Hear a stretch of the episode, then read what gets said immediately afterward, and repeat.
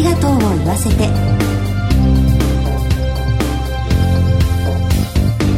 こんにちは。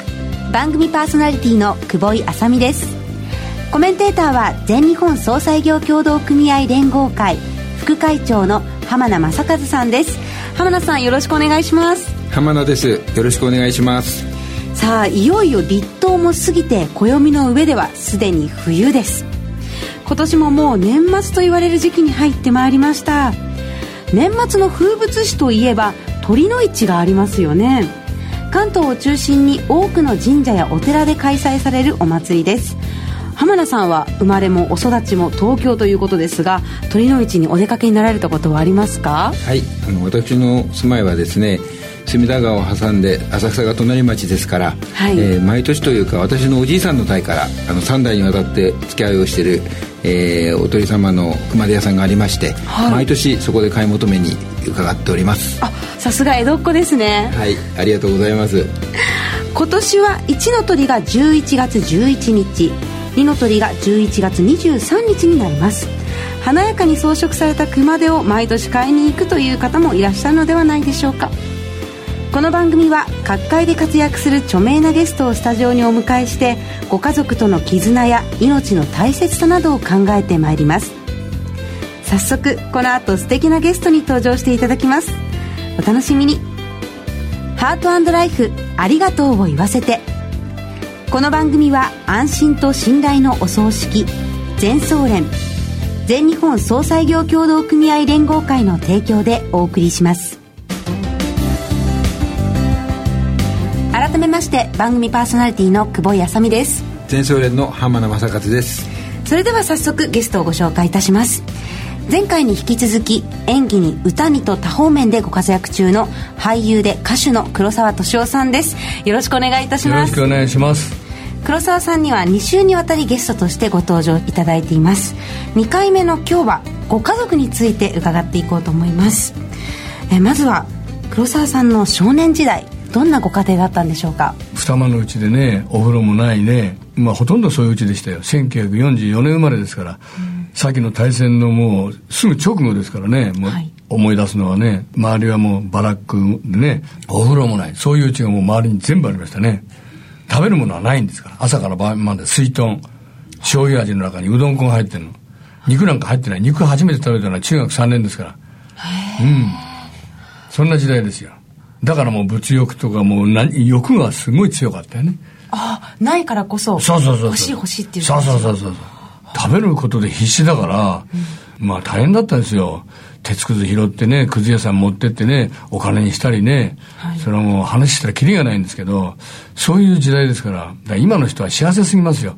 その当時の家族のつながりっていうのはものすごい強かったですよね、今と違って。本当にこう、家族との結びつきが強い中で成長してらして、うん16歳の時にお母様がお亡くなりになられたんですよね。はい、多感の時ですよね。はい、16歳っつったらね、まだ高校1年ですよね。下に弟が14、12、10歳ですから、はい、で、親父は普通のサラリーマンですから、はい、まあ、給料安かったですよ。それでまあ最後におふくろが亡くなる前に年を頼むよってその一言言って亡くなってったから、はい、まあ俺が頑張らなきゃいけないのかなと思ってね。それがまあ僕が家族を支えてやってきたつもりなんだけれども、やっぱりいくら兄弟でも感謝の気持ちないですよ。そんそんなもんなの世の中って。でもそれを何かしてあげたから何かを返せって気持ちを持っちゃいけないんですよ。持たないようにしてますけどね。うん。今でもお母様のこうお墓参りを行かれてるんですか？あ、お袋は神様ですから、僕の。神様神様。もう他の神様よりも神様ですから。お袋が一番の神様で。へえ。うん。黒沢さんにとっての一番の。一番の神様。神様、お母様。もうだから1、1ヶ月に1回はお墓参りは欠かしたことがない。毎月行かれてるんですか？毎月、まあ多い時は3回ぐらい行きます。毎月気持ちがいいんですよ。だ嫌なことがあってもお袋の前で、お墓の前で喋るわけ。こんなことがあったよ、あんなことあったよって。まあまあお前は偉いね、頑張れよって。そういうのこう聞こえてくるような気がするから。で、お墓参りはもうとにかく行きますね。それでは今のご家族というか、まあ、奥様とはどのような関係なんですか、まあ、まあ、お母さんが神だとしたら。奥さんは早急に言われてもらうけど、まあ、同志ですね。同志。同志。なんかこう愛する人というよりは共に生きている仲間という感じですか？あのね女性と男性ってのはちょっと違うんですよ。はい。女性は結婚しても死ぬまで恋をしていたいでしょ、主人に。していたいですね。それが普通なんですよ。はい、男っていうのは、これも永遠のテーマなんですけど、男っていうのは恋で燃え上がるね。はい、燃え上がって愛し合うよね。はい、で、だんだんだんだんと恋が冷めていくんですよ。必ず冷めるんです。冷めるんですか？冷めるの。まあ、フランスのロシュフコーっていう人も言ってるけど、恋は冷めるんですよ。燃え尽きるの。いい、はい、燃え尽きた時にその相手の女性を愛せるかどうかなんですよ。そこから愛の方が長いんですよ。へそれで愛が最後まで愛として女性を守ってあげるわけですよ。恋をしてる時はもう愛とかそういうんじゃないんですよ。恋なんですよ。へえ。ということは今の奥様は大事にしてますよ。最高の夫だと思いますよ、僕は。こんないい亭主いないと思いますよ、世の中に。どのあたりが最高なんでしょうか？命をかけて守ってあげるから。本当に困った時はもう命をかけて守ってあげるから。うん。病気したらもう全財産投げ打っても助けてあげるし。はい、で、娘も二十歳まではちゃんとしてあげた。その代わり自分としてはこういう娘になってほしいと思うから、ブランド物は一切ダメ。何か安いもの着ててもブランド品に見えるような人間になるという教育をしたから僕は。僕は全然魅力がなかったんで、ブランドでも若い頃はブランドだらけですよ。もうネックレスから何からすごいキンキラケン。体中に1000万ぐらいのつけてんだもん。1000万じゃ効かないや。嫌なやつだったですよ。そういう人間大嫌い今。今何にもつけてない。それは何かというと自信ですよ。人として本物となれということでしょうね、多分、いや、それはわかんないですけどね。そうすると、高いものを身につけなくても、身につけているものが高く見えるという。よく言われると一番嬉しいのは、それどこで買ったんですか？そこのどのメーカーですか？はあ、なんでもないものをつけていてもそうなんでもないものをつけてても、さすが黒沢さんいいものつけてますねって言われると嬉しい。えー、こう長年あの仲良くご夫婦でしていく秘訣みたいなものってあるんですか？僕が思うのは人間の評価っていうのは本当に困った時に力になってくれる人それは男女と問わず、うん、それができない人は尊敬できないし、はい。うん、本当に困った時にできない人が多いんですよ。大変な病気になったと。うちにはお金がないと。奥さんが病気になって「おいこれよかったら使えよ」と。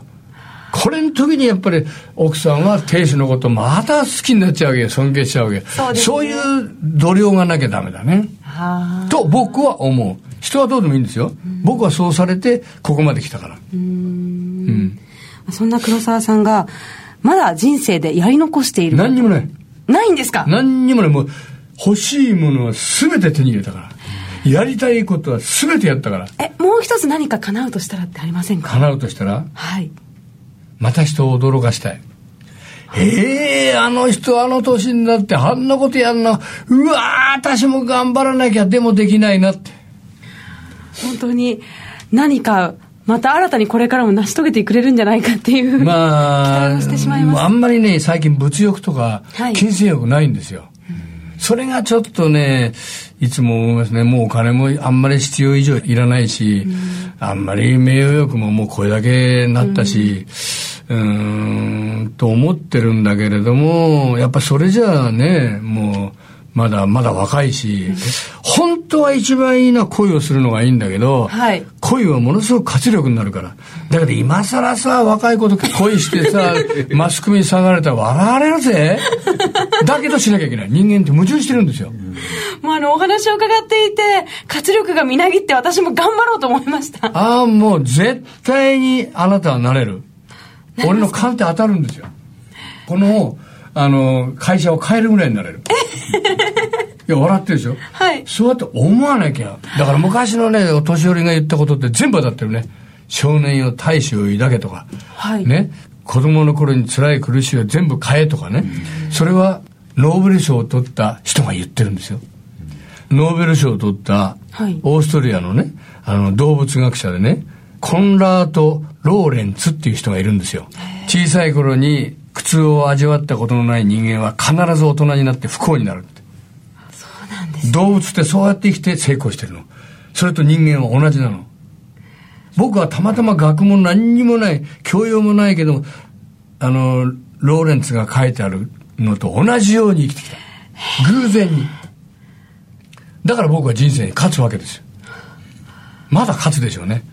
ちょっと自慢話になっちゃってもう何言われても平気だと思われても いや、自慢だなんてとんでもない。元気をもらいました。元気になった？はい。聞いてる人も、バカだなと思いながら、本当にね、少しでも参考になるね、お話があったら、素直に受け入れてくれると、いいことあるんだけどね。うん。うん。もう本当にこれからの生きる道しるべになりました頑張んなきゃ、はい、どうせ一度の人生なんだからそうですよね、うん2週にわたり活力がみなぎるお話ありがとうございました。ありがとうございます。また黒沢さんは現在コンサートで全国を回られているそうなんですよね。年間90何本。もう楽しくて楽しくて、この年でそんなに仕事なんだよ。ということは僕の生き方は間違ってないってことでしょ？はい。偉そうなこと言ったって仕事がなきゃ間違ってるってことでしょ、はい、だからあなたに言いたいのは人生勝ってる人の話は100%聞きなさい。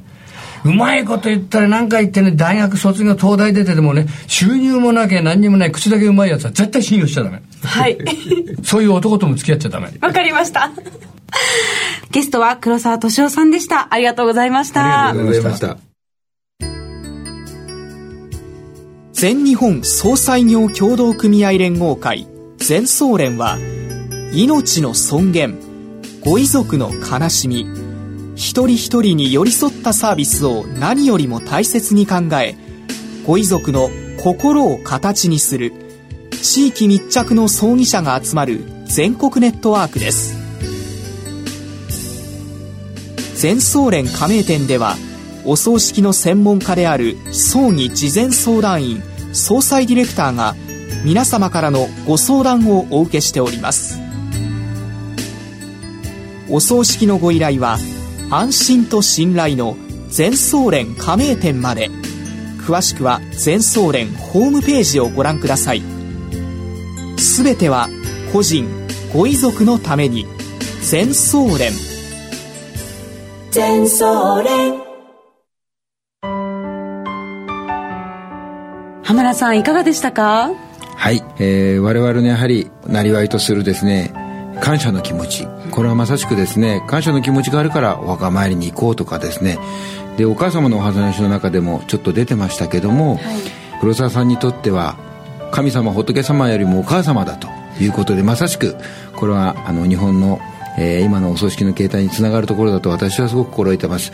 ご先祖様を敬う気持ちが一番大切なんだと改めて人生の大先輩に教わったところだと思っております、はい、ありがとうございます。